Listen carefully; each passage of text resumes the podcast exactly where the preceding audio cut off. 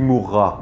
Salut à toi, c'est Johan, j'espère que tu vas bien. Aujourd'hui, on se retrouve pour une nouvelle vidéo pour toi freelance et tu le sais bien, avec l'ensemble de ces vidéos pour toi freelance, je t'aide à augmenter ton chiffre d'affaires si tu es freelance ou entrepreneur. Et aujourd'hui, c'est Sarah qui va être contente parce que je vais répondre à ces questions qu'elle m'a envoyées par email, à savoir est-ce que pour des clients, on peut utiliser des logos gratuits présents sur des banques d'images par exemple pour vendre ses prestations à ses clients? Alors, je vais répondre directement à ces quatre questions en vidéo, c'est parti. Alors, qu'est-ce que ça veut dire utiliser des logos de banque d'images pour ses clients. Eh bien tout simplement, il existe des sites comme Photolia, Shutterstock, Envato qui permettent d'acheter des logos tout faits, tout prêts, des logos à 5, 10, 20 euros tu achètes ce logo-là et tu mets juste le nom de l'entreprise de ton client et c'est bon, ta prestation est terminée. Alors je vais pas tourner autour du pot, mais c'est non. Et je vais même te lire la définition du logotype sur Wikipédia parce que ça me fait plaisir. Un logotype permet de visualiser de façon immédiate une entreprise, une marque, etc.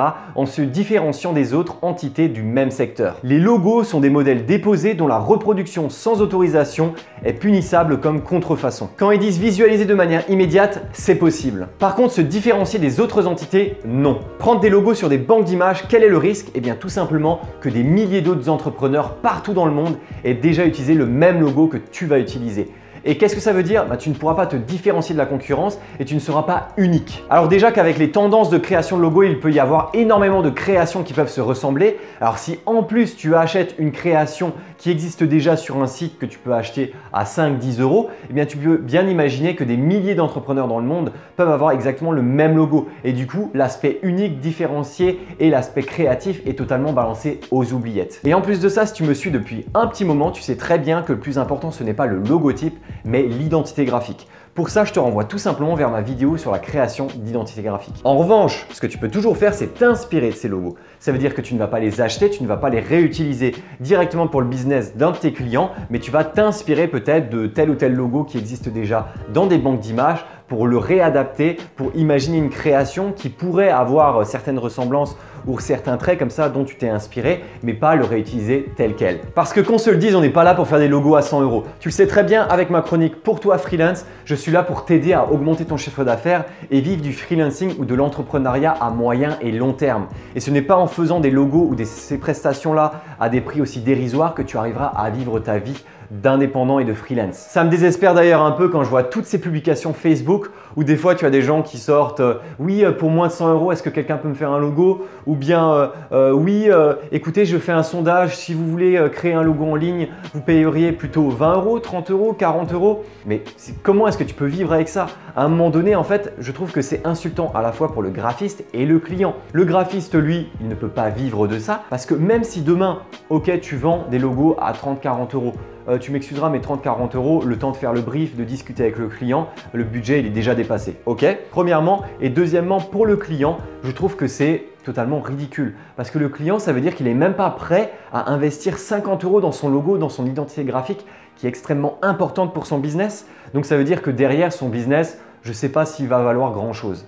Donc en gros, acheter un logotype sur une banque d'images pour ton client, c'est pas original, dommageable et pour les petits clients de mauvaise qualité. Et si un client a envie d'un logo de ce type-là, bah, qu'il le fasse soi-même. Après, Sarah m'a posé une question qui était beaucoup plus intéressante, à savoir est-il intéressant d'utiliser des formes, des symboles, des textures provenant de ces banques d'images gratuites ou payantes? Et eh bien là, pour moi, ce n'est pas pareil. Par exemple, si tu prends un web designer qui fait de lui, donc de, la user interface, donc euh, de l'interface utilisateur, si par exemple cette personne-là va travailler sur une application euh, iOS, donc sur Apple, eh bien peut-être qu'il aura besoin d'avoir euh, l'interface Apple. Alors je ne vois pas l'intérêt ou son intérêt à lui de devoir recréer des interfaces ou de devoir recréer des boutons, des flèches, des icônes qui existent déjà ou bien qu'il va devoir utiliser pour ses projets. Donc autant qu'il fasse appel à un mockups ou bien à des templates qui lui permettent de récupérer ces interfaces-là. À un moment donné, il y a énormément de gens qui ont proposé du contenu gratuit, qui ont proposé du contenu en créant des formes, des symboles, des textures.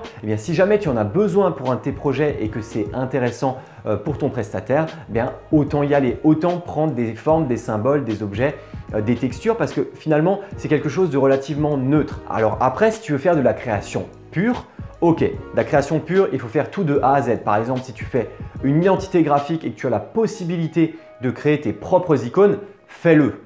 Par contre, si euh, pour un projet tu as besoin de quelques icônes par-ci par-là ou bien des fonds, euh, des formes un peu euh, comme ça, un peu morphiques ou autres, au lieu de les faire directement toi-même, tu peux très bien aller sur une banque d'images et directement les récupérer à cet endroit-là. Tout ça dépend du client, du budget, de tes possibilités créatives. Tout ce que tu dois savoir, c'est que tu ne dois pas utiliser les éléments seuls, comme ça, de manière brute. Il faut les reprendre, utiliser par exemple des formes que quelqu'un d'autre a fait, tu vas les réutiliser mais juste pour garder la forme, mais tu vas faire plein d'autres choses avec. L'objectif, c'est de ne pas prendre les choses brutes et de les revendre comme ça au client, mais de créer quelque chose euh, d'unique et d'original à l'aide de ces éléments-là. Tout ce que tu dois savoir faire, c'est bien jauger le côté créatif et le côté utilisation de templates ou d'éléments qui existent déjà sur le web en citant les sources et en ayant une prestation originale pour ton client. À présent, une question un peu plus technique sur les licences des banques d'images. Tu n'as pas vu ma vidéo sur Photolia et les risques méconnus de Photolia, je te laisse directement en fiche en haut à droite si ça t'intéresse. En tout cas, c'est fortement lié à la réponse que je vais te donner ici. Je vais directement te lire la licence qui est présente sur le site. La licence de logo est non exclusive au développement de ce logo. Une licence permet d'utiliser le logo de manière unique